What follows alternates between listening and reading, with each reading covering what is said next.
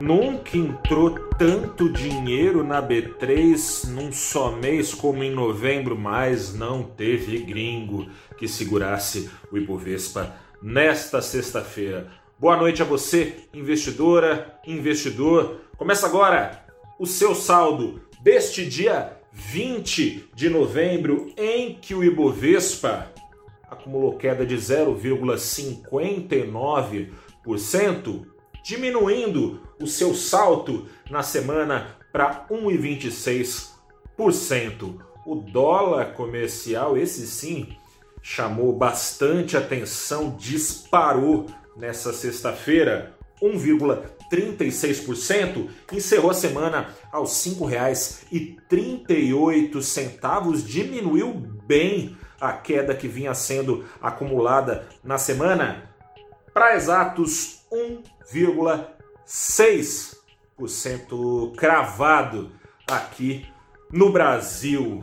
Bom, gente, falar um pouquinho antes dessa queda, desse fluxo estrangeiro mensal recorde aqui no Brasil. Já são 12 pregões consecutivos que faça chuva ou sol. O saldo de capital internacional entrando aqui na Bolsa Brasileira está positivo. Mas é bom lembrar que no ano o recorde é negativo.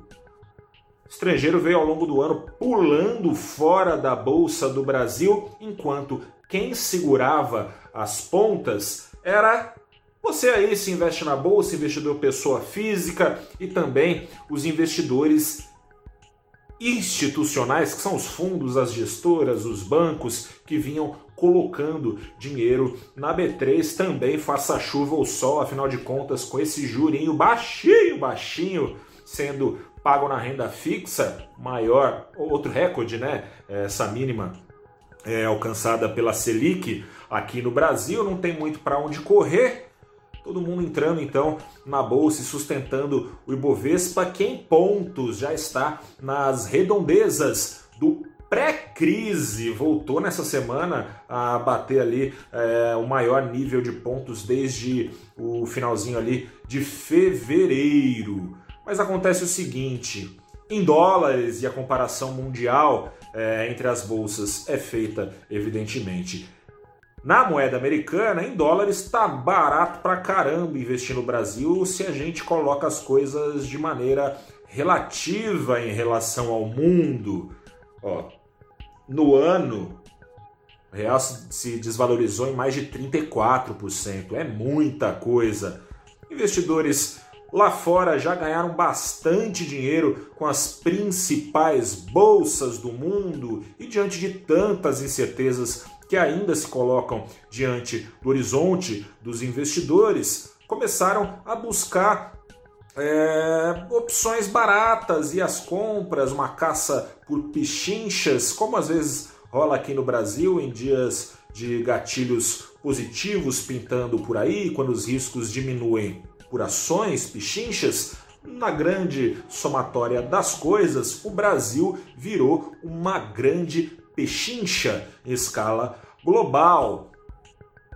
Incertezas, apesar é, de se manterem, também tirar, saíram da frente alguns riscos. Afinal de contas, tem é, uma solução, pelo menos é, já nas eleições americanas, embora Donald Trump diga o contrário. Se ele estiver vendo esse vídeo aqui, ele vai falar que não, que isso é golpe, né? É golpe, esse discurso aí é, foi importado, será lá para os Estados Unidos? Ele vai dizer que é golpe, que tem fraude mas a gente sabe, é muito dificilmente é, Joe Biden não vai assumir é, a Casa Branca no ano que vem, e isso é dado como certo por, sei lá, 99,9% dos fazedores de preço, compradores e vendedores de ações do mercado, com essa incerteza saindo do radar, ações de países emergentes ganharam um pouquinho mais de atratividade, países emergentes que em situações de calmaria são considerados intrinsecamente mais arriscados, quando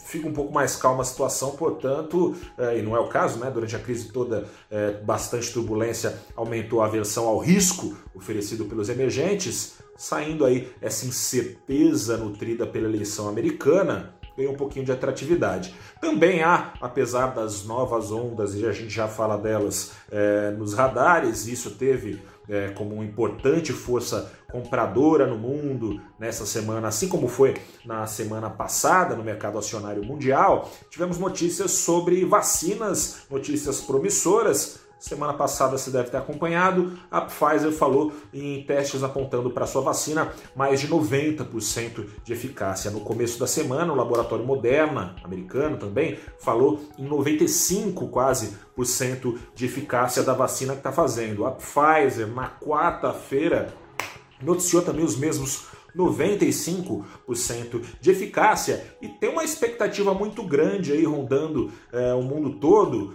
porque a Pfizer quer uma autorização emergencial que fala-se que pode ser dada a qualquer momento para começar nesse ano mesmo a aplicar as doses de sua vacina nos americanos. Isso traz um princípio de desfecho para a pandemia. Princípio de desfecho porque simultaneamente a essa força compradora há uma força vendedora atingindo os mercados que são as segundas ondas de contágio no mundo todo. Nos Estados Unidos, as últimas 24 horas foram de novo de recorde de contágio. Lá na Europa, embora não tenhamos recordes em escala europeia, os dados também não estão é, distantes desses recordes batidos sucessivamente é, nos últimos tempos. No mundo todo foram batidos algumas vezes os recordes em escala global, de acordo com a OMS, nos últimos dias de contágios, de mortes. Tem um dado, aliás, bem preocupante, né? Por ser, é, seria uma pessoa morrendo na Europa de Covid-19 a cada 17 segundos, de acordo com a divulgação, uma divulgação que a OMS fez nessa semana. Enfim, isso também está preocupando aqui no Brasil, tanto pelo aspecto de eventuais interrupções na retomada que estamos tendo na economia brasileira nos últimos meses, afinal de contas, caso é, continue essa segunda onda é, vindo da Covid-19 aqui no Brasil, como os dados já têm mostrado, um salto muito importante de mortes e contágios, as médias móveis, né, a cada sete dias, médias de sete dias que são aferidas é, a cada 24 horas no Brasil, mostram saltos de mortes e contágio no Brasil os maiores desde maio. Caso se confirme uma segunda onda, evidentemente é de se esperar que medidas de isolamento sejam é, retomadas em cidades, em estados e que as pessoas é, também por si só acabem contendo então é, a sua circulação por aí. Com isso, a atividade econômica tende a dar mais uma patinada. Isso é ruim claro, para o crescimento da economia brasileira e, consequentemente, para as empresas representadas na Bolsa Brasileira, em especial no Ibovespa, mas não é só isso.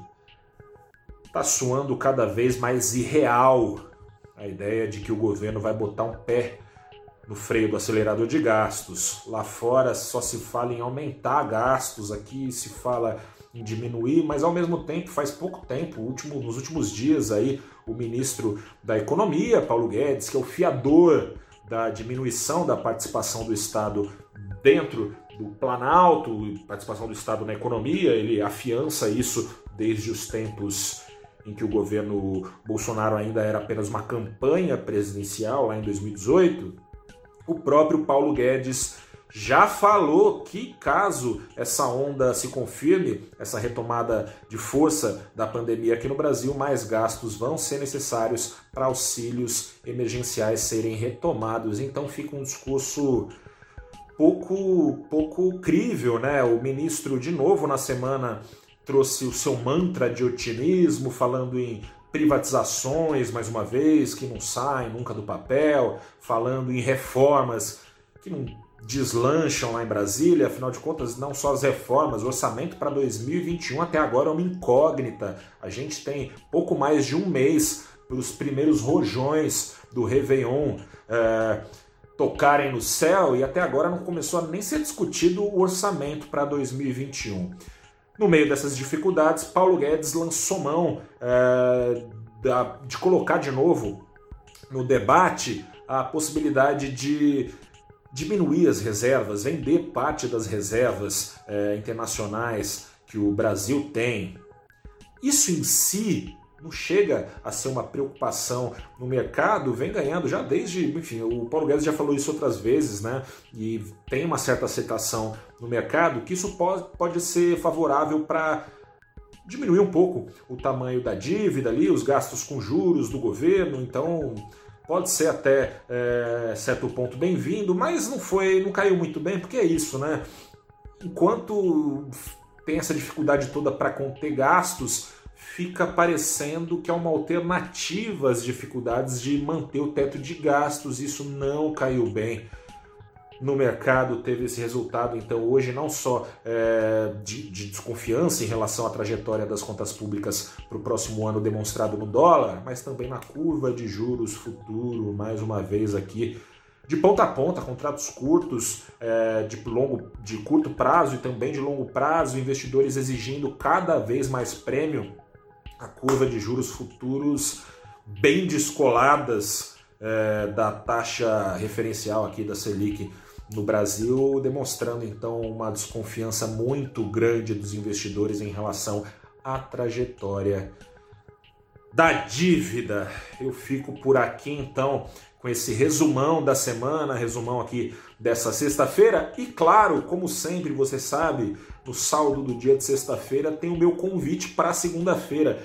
Nessa segunda-feira, às oito e meia da manhã, convido você a bater um papo sobre o eventual impacto, o eventual efeito Biden no mercado de ESG aqui no Brasil, ESG, que é a sigla em inglês cada vez mais badalada e famosa no mercado de capitais, para critérios ambientais, critérios sociais e critérios de governança, empresas que prezem por essas três pernas, digamos assim. Biden, como você sabe, assumiu, deve assumir, né, vai assumir no próximo ano, ato falho aqui, deve assumir, será? Será não? Provavelmente, né? Tá tudo certo aí.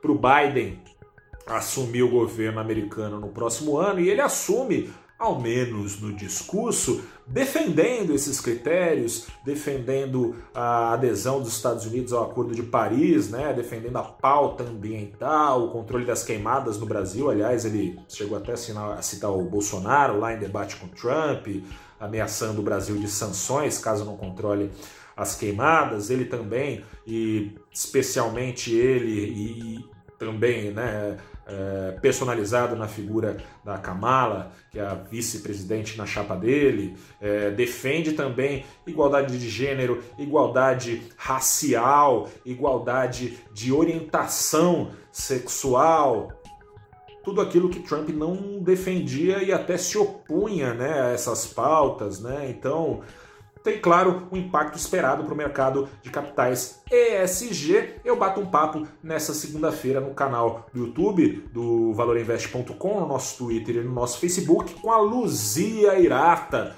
Ela é analista ESG do, da Santander Asset. Bato um papo também com a Maria Eugênia, que é fundadora e sócia da Resultante Consultoria, consultoria especializada nesses assuntos todos que têm cada vez mais sido caros à sociedade civil, tendem a se tornar cada vez mais caros à comunidade internacional, com Biden é, trazendo as rédeas, portanto, da economia americana e que tem também sido caros é, aos investidores do mundo. Fica aqui o meu convite, já falei bastante. Desejo a você uma boa noite, um bom fim de semana e que me encontre na segunda-feira, então, para a gente bater esse papo, claro, simultaneamente ao ao vivo da nossa live, no Abrindo os Trabalhos. Você pode mandar as suas perguntas sobre esse pano de fundo todo. Grande abraço, até a próxima. Tchau.